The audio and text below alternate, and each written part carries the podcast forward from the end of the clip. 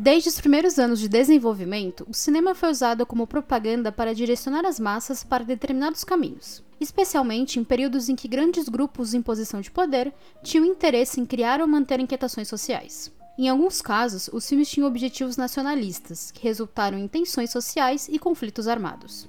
Na virada do século XX, os filmes emergiram como novos agentes culturais, retratando eventos e mostrando imagens de outros países e regiões, para grandes públicos em cinemas de cidades norte-americanas e europeias. O cinema e a política começaram a se entrelaçar com a reconstrução da Guerra dos Boeres, para o grande público, e gravações da Guerra nos Balcãs. Com a capacidade de atingir uma grande parcela da população, não demorou para o meio ser visto como uma ferramenta útil para interesses políticos e militares. O cinema propagandista foi usado em peso nos períodos de guerra e havia uma variedade de técnicas para retratar o inimigo, mas essa não era uma tarefa fácil. Por um lado, ninguém quer minimizar o poder do inimigo, porque, em última análise, o país quer provar que está derrotando um adversário formidável. Entretanto, a propaganda de guerra também é fundamental para impulsionar a moral de um povo. Demonizar o inimigo a ponto de induzir o terror não é a melhor alternativa para manter a sua população ativa no esforço de guerra. A propaganda pode ser introduzida de forma mais intensa e óbvia, mas também pode ser mais sutil, mas não menos eficaz. O primeiro filme de propaganda conhecido foi uma série de curtas-metragens mudos feitos durante a Guerra Hispano-Americana em 1898, criados pela Vitagraph Studios. Anos mais tarde, a produção romena épica de 120 minutos, Independenta Romaniei, lançada em 1912, é o primeiro filme de ficção do mundo com uma mensagem propagandística deliberada. Filmado com orçamento que não seria alcançado por um filme romeno até 1971 em Michael the Brave, produção apoiada pelo regime comunista que também tinha fins propagandísticos, Independenta Romaniei tinha como objetivo influenciar o público romeno a aceitar o envolvimento do país na Guerra dos Balcãs. Por mais que os filmes norte-americanos tenham aperfeiçoado a arte de propagar mensagens bélicas em seus filmes, os europeus viram no cinema uma ferramenta rápida e eficaz de espalhar ideias para as massas. Eu sou Julia Gavilan e esse é o Mais Que Um Filme. Após a Revolução de Outubro de 1917, o cinema se tornou o meio de propaganda preferido na recém-formada República Soviética Russa, já que uma grande parte da população camponesa era analfabeta. Vladimir Lenin via a propaganda como uma ferramenta de educar as massas desse imenso território. Seu objetivo não era injetar fortes emoções nos compatriotas, mas orientá-los sobre a nova política. Com isso em mente, o governo soviético patrocinou a indústria cinematográfica russa. O desenvolvimento do cinema no país na década de 1920 saiu das mãos de cineastas como Ziga Vertov e Sergei Einstein, que, claro, progrediram consideravelmente no uso do cinema como propaganda, mas também o desenvolveram como arte. O Encouraçado Potemkin, lançado em 1925, é um exemplo perfeito de filme considerado uma das obras-primas do cinema, mesmo glorificando os ideais comunistas de Einstein. Na trama, o diretor apresenta uma versão dramatizada de uma rebelião ocorrida em 1905, onde os tripulantes do navio de guerra Potemkin se rebelam contra os seus superiores. Eisenstein foi fortemente influenciado pela ideologia bolchevique de 1917. E além de forjar uma identidade nacional russa, ele tinha o propósito de levar seus ideais para além das fronteiras soviéticas. Outro filme importante com cunho propagandista do diretor é Outubro, uma produção lançada em 1927 como o primeiro de cinco filmes patrocinados pelo governo em honra ao décimo aniversário da Revolução de Outubro. O filme retrata a perspectiva bolchevique sobre a revolução, culminando na invasão do Palácio de Inverno que proporcionou ao público russo a vitória que faltava em O Encoraçado Potemkin. A incumbência geral do projeto ficou nas mãos de Nikolai Padvoisky, um dos soldados que lideraram o ataque. Por não existirem registros originais do evento, Outubro se tornou fonte de material de estudo para historiadores e cineastas, ilustrando seu sucesso como filme de propaganda. Diversas produções que faziam propaganda soviética usavam o efeito Kuleshov, um efeito de edição demonstrado pelo cineasta russo Levi Kuleshov nas décadas de 1910 e 1920. Levi Kuleshov foi um grande estudioso de teorias cinematográficas, que ajudou a fundar e ensinou na primeira escola de cinema do mundo, a Moscow Film School. O efeito Kuleshov implicava nos espectadores levarem suas próprias reações emocionais a uma sequência de imagens e atribuírem essas reações a um ator com um rosto inexpressivo. O público via essa expressão como uma reação a uma imagem, permitindo-lhes assumir um significado distinto para a atuação com base nas informações contextuais. Por exemplo, imagine a imagem de um rosto inexpressivo de um ator, seguido pela imagem de um prato vazio e depois por uma repetição da mesma imagem do ator. Universalmente, isso pode ser entendido como fome. O cineasta Alfred Hitchcock era particularmente apaixonado pelo efeito, porque ele sabia que a montagem pode alterar completamente a mensagem que o cineasta quer passar.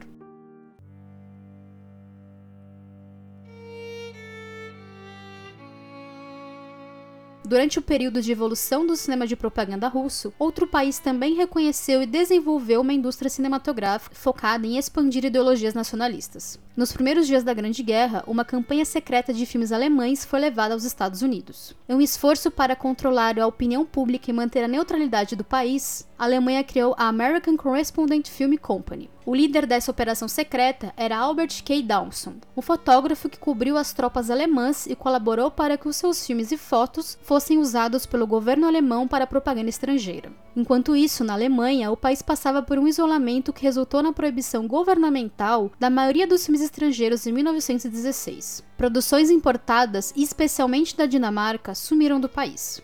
Na época, o chefe do Estado-Maior do governo alemão, o general Erich Ludendorff, viu no cinema uma arma poderosa para espalhar histórias pró-Alemanha para além de suas fronteiras. Em 1917, o Comando Supremo do Exército da Alemanha criou um escritório intitulado BUFA, que tinha o objetivo de coordenar o fornecimento de filmes patrióticos e cinejornais, bem como supervisionar a censura, além de regular filmagens e fotografias no fronte.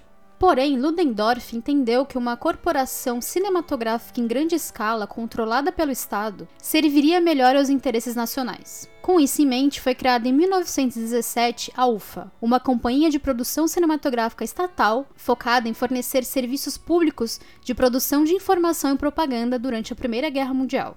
Gradualmente, grandes empresas de produção cinematográfica e produtores independentes assinaram contratos com a UFA. Até o final da Grande Guerra, a indústria expandiu de 25 para 130 empresas de produção.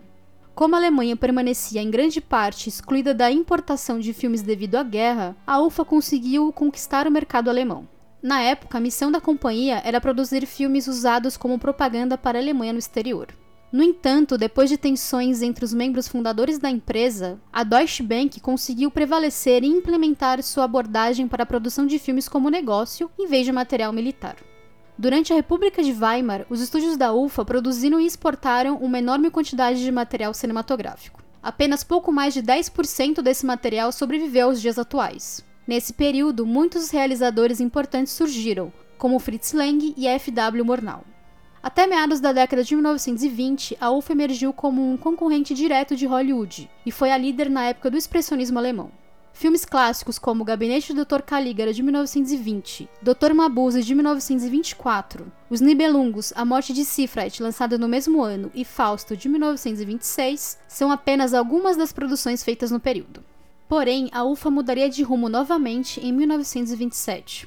Em março daquele ano, ela foi comprada pelo empresário alemão de mídia Alfred Hugenberg e deixou de ser uma companhia estatal. Declaradamente comprada como movimento político, os jornais do empresário anunciaram que a UFA havia sido comprada para evitar que, entre aspas, republicanos, judeus e internacionalistas fizessem filmes na companhia. Em 1933, Hugenberg transferiu a UFA para o Partido Nazista. Durante a década de 1930, o controle da produção cinematográfica na Alemanha foi dada a Joseph Goebbels que daria aos cineastas nazistas impulsos para produzirem filmes altamente emocionais sobre o sofrimento da minoria alemã na Tchecoslováquia e na Polônia. Eles foram cruciais para criar apoio popular para a invasão da Polônia e para a ocupação da região dos Sudetas, designação da região norte, sudeste e oeste da Tchecoslováquia. Na década de 1930, o cinema nazista passaria a exigir uma política de censura prévia, impedindo a existência de filmes capazes de, entre aspas, violar as sensibilidades nacionais, religiosas e morais que colocassem a reputação alemã e as relações do país em risco. A partir daí, a produção nacional inteira seria voltada para a produção de propaganda nazista. A maior parte da propaganda pregava a demonização de judeus, minorias e de inimigos de guerra. Muitos filmes com mensagens contra as minorias e explicitamente antissemitas foram lançados e ganharam ganharam impulso após a Noite dos Cristais em 1938. Entre eles, existiam falsos documentários sobre judeus que incitavam a população. A campanha na Alemanha, lançada em 1940 e dirigido por Fritz Hipper, foi um documentário feito depois da invasão da Polônia, planejado para mostrar os poloneses como agressores contra a Alemanha.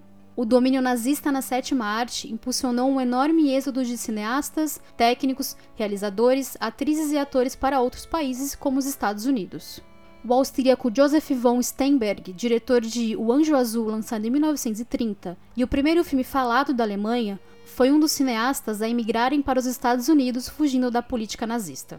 Sem concorrência novamente, a UFA teria um domínio comercial devido às medidas protecionistas do governo. Sem competição interna e externa, a produção cinematográfica nacional poderia implementar propaganda nos filmes que sairiam nos cinemas do país e principalmente em nações europeias ocupadas pelo regime. Diversas dessas produções também foram lançadas em países neutros, entre eles os Estados Unidos.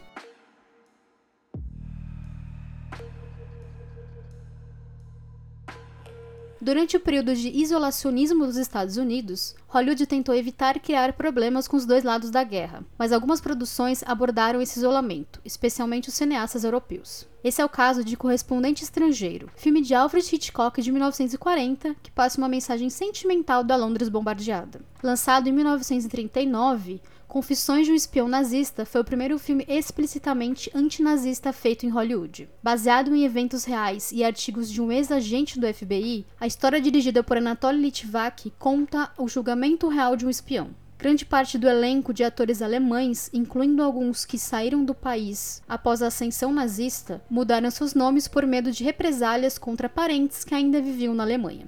Confissões de um Espião Nazista foi proibido na Alemanha e as produções da Warner Bros. não tinham mais permissão para estrear no país, ainda no período de isolacionismo dos Estados Unidos.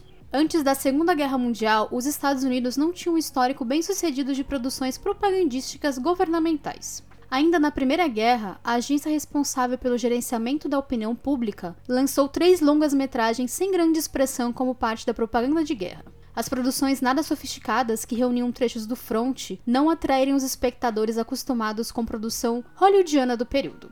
Foi apenas após a Grande Guerra que o público começou a consumir filmes estadunidenses que celebravam a bravura dos soldados, mas ainda retratavam a guerra como um pesadelo existencial. The Big Parade, uma das primeiras produções da recém-criada MGM e seu primeiro grande sucesso comercial, é um perfeito exemplo dessa mistura de bravura e terror da guerra. O filme de 1925, dirigido por King Vidor, é considerado um dos filmes mudos mais lucrativos da história, com a arrecadação de 22 milhões de dólares ao redor do mundo.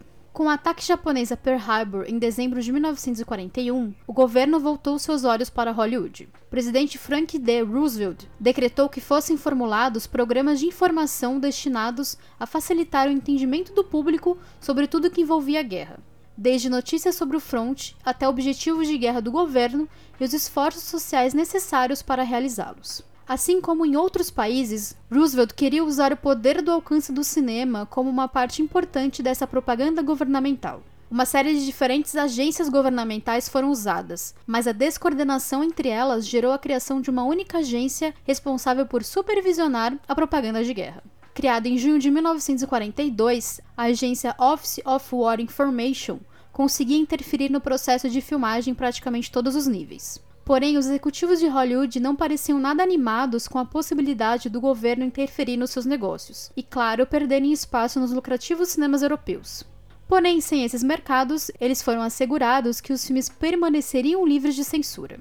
De acordo com Elmer Davis, jornalista e diretor da agência, a maneira mais fácil de produzir propaganda na mente da maioria das pessoas é deixá-la passar por uma imagem de entretenimento, quando elas não percebem que estão sendo propagandeadas.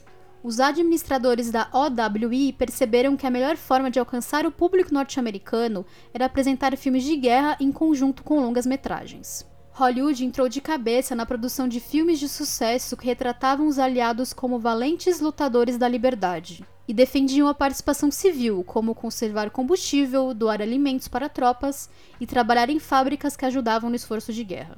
A Walt Disney Company, que estava à beira da falência na época, foi um dos estúdios a fechar contrato com o governo para a produção de curtas animados relacionados à guerra.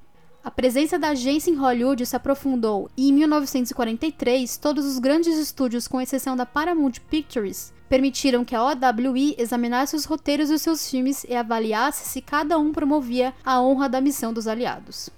Em determinados momentos, a necessidade propagandística do governo entrava em conflito com a necessidade dos estúdios de criar um produto de entretenimento que gerasse lucro.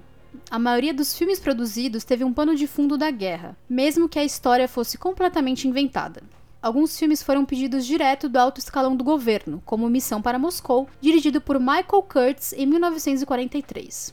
Famoso por sua visão simpática de Joseph Stalin, a produção foi um pedido de Roosevelt para conquistar a ajuda dos soviéticos, que tinham se tornado aliados na guerra. Hollywood também faria Estrela do Norte, produção dirigida por Lewis Milestone em 1943, que faz um retrato simpático dos camponeses e guerrilheiros russos. No entanto, depois da guerra, a União Soviética foi relegada a inimiga e ambos os filmes foram investigados pelo Comitê de Atividades Anti-Americanas do Congresso.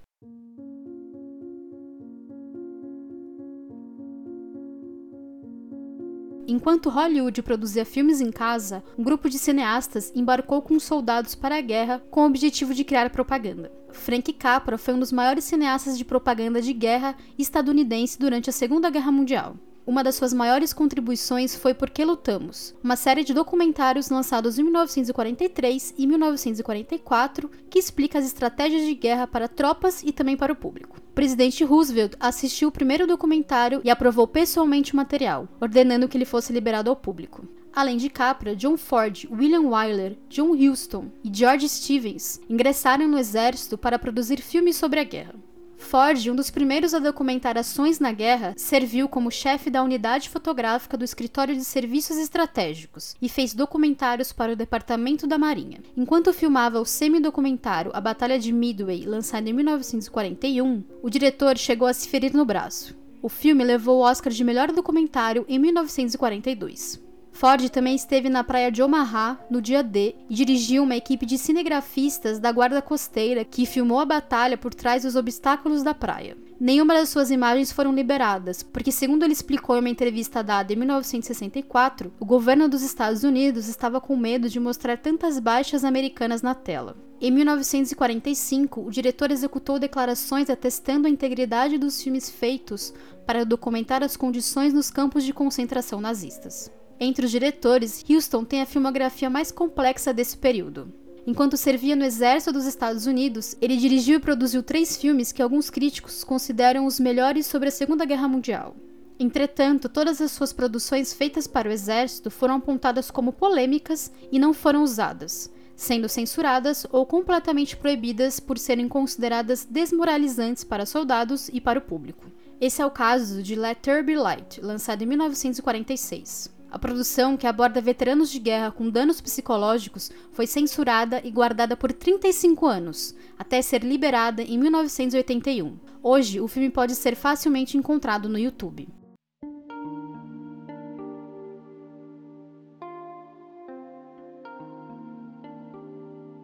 Essa complexa relação entre agências governamentais dos Estados Unidos e Hollywood continuou durante a Guerra Fria e moldou como as histórias sobre militares ainda estão sendo contadas. Muitos dos filmes dramatizados sobre a guerra feitos nesse período influenciaram a forma como as próximas gerações contaram e ainda contam suas próprias histórias. No entanto, muitos dos diferentes filmes feitos por diferentes nações, incluindo os Estados Unidos, colaboraram para intensificar preconceitos, divisões, racismo e xenofobia.